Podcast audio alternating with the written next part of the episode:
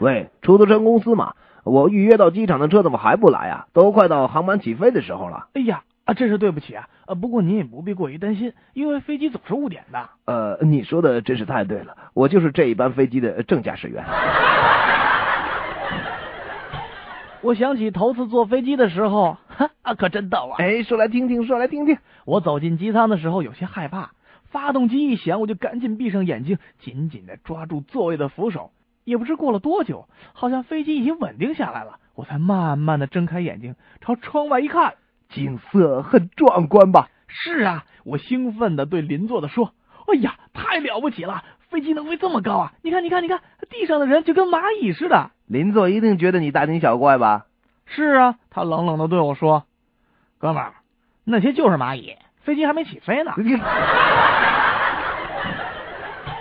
有一次吧，我挤公共汽车的时候，哎呦，人真是太多了，我好不容易才把钱递给售票员。哎，同志，我买半张票，你这人说话真没有道理，哪有买半张票的呢？就半张，没错，我的一半身体还在车外头呢。